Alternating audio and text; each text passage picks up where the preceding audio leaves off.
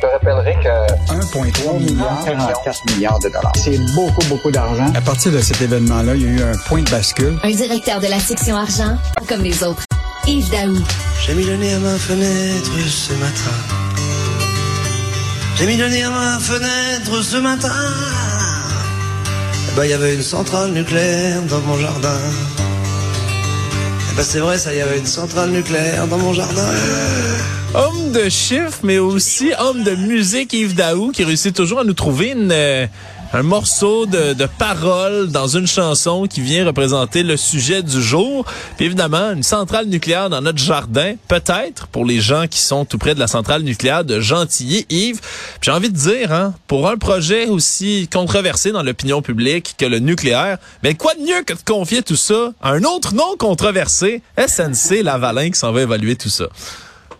En fait, Alexandre, pour la chanson, c'est une chanson euh, d'un auteur qui s'appelle Sartre Corlet, qui a écrit cette chanson-là qui s'appelle Le saga des machins et des zinzins, qui était en 1993. Il avait fait cette, euh, cette chanson-là en raison du danger du nucléaire, pas loin de chez lui, pour une centrale. Et il termine son, son, son refrain en disant Je dis oh là, oh là, mais pourquoi on en a besoin?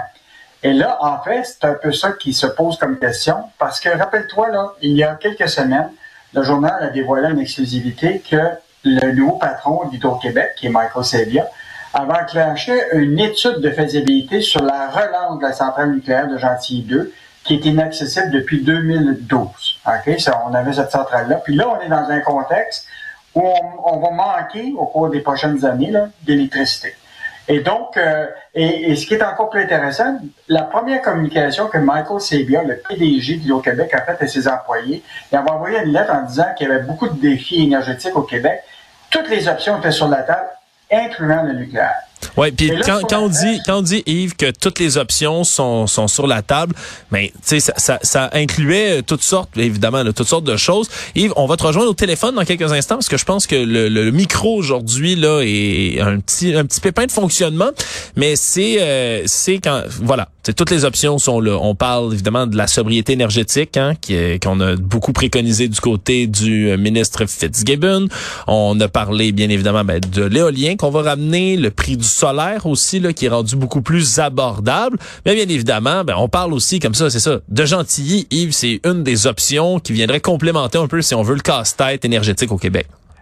Puis Alexandre, ce qui est encore intéressant, c'est que là, Hydro-Québec, ce qu'on a appris sous la plume de David Descoteaux ce matin, c'est qu'Hydro-Québec a mandaté la firme SNC-Lavalin pour alimenter les réflexions euh, justement sur, euh, sur cette centrale-là.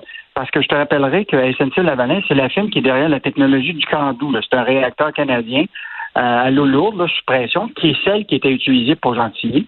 Donc, on a mandaté euh, SNC-Lavalin pour travailler avec euh, la direction d'Hydro-Québec pour évaluer si ça vaut la peine de repartir euh, euh Gentilly 2.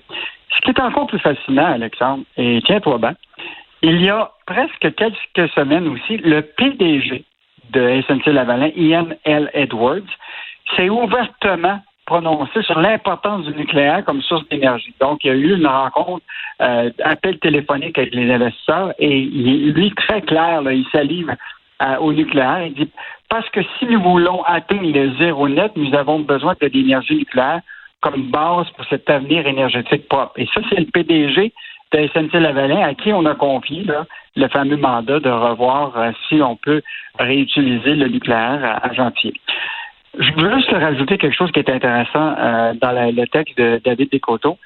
Quand Michael Sebia était à la tête de la Caisse de dépôt, et aujourd'hui il est grand PDG de, de Hydro-Québec, ben c'est sous le règne de Michael Sebia qu'on est devenu aujourd'hui l'actionnaire majoritaire, d'une certaine façon, ou important, de 20% de euh, SNC Lavalin. Donc, euh, en date de mai 2023, la Caisse, là, est le principal actionnaire à 19,9% Donc, écoute, c'est quand on dit tout est dans tout. Oui. Donc, SNC-Lavalin, l'option plus grande actionnaire, c'est la caisse. À l'époque, c'était Michael Sebia qui a donné un peu le souffle avec la caisse à, SNC-Lavalin. Il devient PDG de, de, d'Hydro-Québec. Il lance quand même une lettre de communication à tous ses employés en disant l'option du nucléaire est importante. On apprend après ça qu'il y a une étude de faisabilité qui a été euh, donnée à Paris Hydro Québec euh, pour évaluer tout ça. Et là, on apprend sous la pluie de David Descoteaux que c'est SNC-Lavalin qui va alimenter les réflexions. Ça fait que si tu additionnes 1, 2, 3, 4, 5, tu arrives à un total, puis tu te dis, ben, il y a peut-être quelque chose euh, autour du nucléaire au Québec. Ouais, c'est peut-être plus proche qu'on pense, là, un retour comme ça, quand il y a autant d'acteurs qui sont favorables à, à tout ça, puis que nos besoins, besoins énergétiques, eux, augmentent.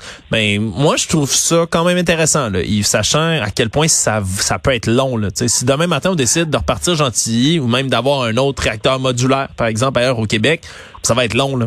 Ça va être long, ça va prendre des... Je pense que ça va être très long. Je pense qu'effectivement, tu as, tout à fait raison. Puis, euh, ce qui est encore plus intéressant, ça rappelle pas le dernier sondage de Léger et le journal euh, sur cette question-là. Une majorité des Québécois pensent que c'est une mauvaise idée qu'Hydro-Québec poser davantage d'effets en construisant des centrales nucléaires. Je pense que déjà, là, euh, le message est assez clair du côté des Québécois. Mais tu sais, on sait jamais, hein, tout ça peut, peut changer. Parce que là, rappelle-toi, les sources d'énergie, là, c'est pas compliqué, là. Il y a les barrages, potentiellement. Déjà, il y a une étude de faisabilité de la possibilité de chercher une rivière pour peut-être construire un barrage. Tu as la question des parcs éoliens. On parle beaucoup des parcs éoliens. Euh, il y a la question de l'entente aussi avec euh, Churchill Fall à Terre-Neuve, potentiellement qui pourrait être une source encore davantage d'hydroélectricité. Euh, puis évidemment, ben là, il compte beaucoup, Hydro-Québec, sur l'efficacité énergétique l'idée que les gens vont devenir sobres énergétiquement, vont consommer moins pour faire en sorte qu'on produit, qu'on regarde plus notre électricité. Donc, euh, écoute, l'avenir de l'Hydro-Québec puis l'hydroélectricité, là, c'est un débat le plus certain qu'à la rentrée parlementaire va devenir un sujet euh, important parce que le plan stratégique que déposera prochainement probablement euh, Marco Sebiol va être étudié à la loupe quant à l'avenir de euh, l'hydroélectricité au Québec. Oui, je suis juste content qu'on commence la réflexion tout de suite parce qu'on n'a pas fini d'en discuter. Puis plus tôt on commence, plus tôt on peut en arriver à une décision. Plus tôt on arrive à une décision, mais plus tôt on peut entreprendre des grands chantiers de l'avant ici au Québec. Sur une moins bonne note, euh, Yves, on a euh, une décision du gouvernement Legault qui, pour toi, ne fait aucun sens. Qu'est-ce que c'est? En fait, c'est euh, Michel Girard qui a suivi tout ce dossier-là au cours de, l'été. Tu sais que Michel Girard, qui est chroniqueur à la section argent, euh, est, beaucoup un défenseur des aînés. Au Québec, là, c'est Simon qui défend la situation financière et précaire souvent des aînés. Et là, ce qui est intéressant, c'est qu'il y a un jugement qui a été par le tribunal administratif du Québec qui euh, met en, cause là, 28 000 personnes âgées en situation d'invalidité. Il y a des articles dans la Régie des rentes du Québec actuellement qui fait en sorte que si, par exemple, ces gens-là ont reçu, mettons, entre 60 et 64 ans ou 65 ans, des, des rentes d'invalidité, ben, s'ils arrivent à 65 ans, leur rente de retraite de 65 ans est coupée d'autant. On diminue, et selon euh, ce que Michel explique, là, on peut diminuer jusqu'à 30% tu comprends-tu, de leur, de leur rente de retraite. Je trouve que ça n'a pas de bon sens, mais c'est le, il y a eu une contestation et évidemment, le tribunal administratif a jugé que ça contournait à la Charte des droits et libertés, que ça n'avait pas de bon sens qu'on puisse diminuer ça. Et en plus, le gouvernement fédéral, lui, a l'équivalent, et eux autres, ils ne coupent pas à 65 ans. Donc, euh, Michel a quand même euh, suivi ce dossier-là. Et ce qui est encore plus intéressant, c'est que là, on apprend, sous la plume de Michel Gérard, que le gouvernement va aller en appel de cette décision-là du tribunal administratif. Donc, euh, Michel, ce qui soulève aujourd'hui, là, c'est que le régime des rentes du Québec, là, est en très bonne santé financière. Écoute, au 31 décembre de 2022, la Régie des rentes du Québec, là, cette fois avait dans ses coffres 106 milliards de dollars. Alors, Michel, il dit, là, on peut s'entendre que pour 28 000 personnes âgées qui sont en situation d'invalidité, qui sont un peu euh, des, des, des, gens qui sont prêts, il y a une situation précaire au Québec, qu'on décide d'arrêter cette poursuite-là, puis qu'on on, leur permette d'avoir une rente pleine et entière à 65 ans. Donc, euh, un point de vue à, à écouter ce matin de Michel Girard dans la section argent du journal. Yves, euh, en terminant pour cette dernière chronique de l'été, ben évidemment là, il va encore faire beau et chaud pour quelques semaines encore, inquiétez-vous pas tout le monde, mais quand même, la plupart des gens ont terminé leurs vacances, Yves, puis en terminant nos vacances, des fois, ben le compte de carte de crédit suit pas longtemps après, puis en contexte inflationniste comme en ce moment, il y a peut-être des gens qui font le saut là. Alexandre, on n'a jamais parlé tous les deux autant de finances personnelles cet été. Oui. Et donc, je termine effectivement avec toi sur cette chronique-là que je pense que tu, vas lire attentivement. Là. les gens ont reçu ils ont passé leur, ben, leur mois de vacances, leur semaine de vacances. Et là, ils viennent de recevoir leur carte de crédit. Et là, ils s'aperçoivent qu'effectivement, ils vont devoir la payer. Et donc, euh, Emmanuel Grill, ce matin, dans la section euh, du journal, dans, la chronique dans vos poches, soulève quand même cinq choses que les gens devraient réfléchir. D'abord, réduire le poids des intérêts. Il y a beaucoup de gens, c'est déjà connu, le dernier sondage de Léger disait que 19% des Québécois ne payent pas leur sol le, sol au complet de leur carte de crédit, ils en gardent tout le temps. Alors, un exemple, il faut vraiment réduire le poids des intérêts parce que ces cartes de crédit, là, c'est 19% de taux d'intérêt. Fait que si tu avais, mettons, 4000 pièces de, ton sol, si tu ne payes pas ton sol là, euh, rapidement, puis tu décides de faire juste le paiement minimum là, pendant toute cette période de 4000 dollars, tu vas avoir des frais d'intérêt de plus de 2752 dollars. Ça fait que, puis même si tu rembourses juste 200 pièces par mois, là, tu vas avoir pour 905 dollars d'intérêt. Donc, important de réduire le poids de tes intérêts. Euh, L'autre affaire, c'est rembourser dans le bon ordre. Tu sais, tu, si tu as plusieurs cartes de crédit, là, commence à rembourser d'abord ceux qui, qui sont plus euh, dommageables pour toi. Euh, repenser ton budget parce qu'évidemment, il faut que tu cherches des liquidités pour rembourser tes cartes de crédit puis revoir ses choix de, consommation. Et donc ça, je pense que c'est une bonne chronique qui rappelle l'importance d'être un peu discipliné au niveau financier.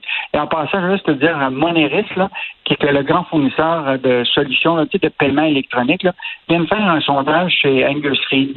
Et ils se sont aperçus que les, les Canadiens, puis j'ai probablement la même chose chez les Québécois, où ils ont coupé? Ils ont coupé dans les restaurants, OK? Euh, ils ont coupé dans l'alimentation, et là, ils leur ont posé la question si j'avais moins de 1000 dollars, qu'est-ce qu'on ferait? Ils couperaient dans le divertissement et dans les restaurants, mais s'il y avait 1000 dollars de plus, ou ils, dépenseraient plus dans les voyages et dans l'épicerie. Fait que tu vois très bien là, que si les gens ont moins de, d'argent, ce qu'ils vont couper, c'est le divertissement et le restaurant. Et on le voit déjà, là, ça se passe un peu partout. Donc, euh, bonne chronique ce matin euh, sur les finances personnelles avec Emmanuel Grill dans le journal. Yves Daou, c'était un plaisir cet été de collaborer ensemble. On a ri, on a écouté de la musique, on a chialé. Tu m'as entendu me plaindre du contexte économique en masse. Content qu'on ait pu faire tout ça ensemble. Je salue aussi Sylvain Larocque qui a été là pour plusieurs chroniques économiques également cet été. Gros merci à vous deux. On se retrouve le terrain bientôt à l'automne. Salut Alexandre, au plaisir.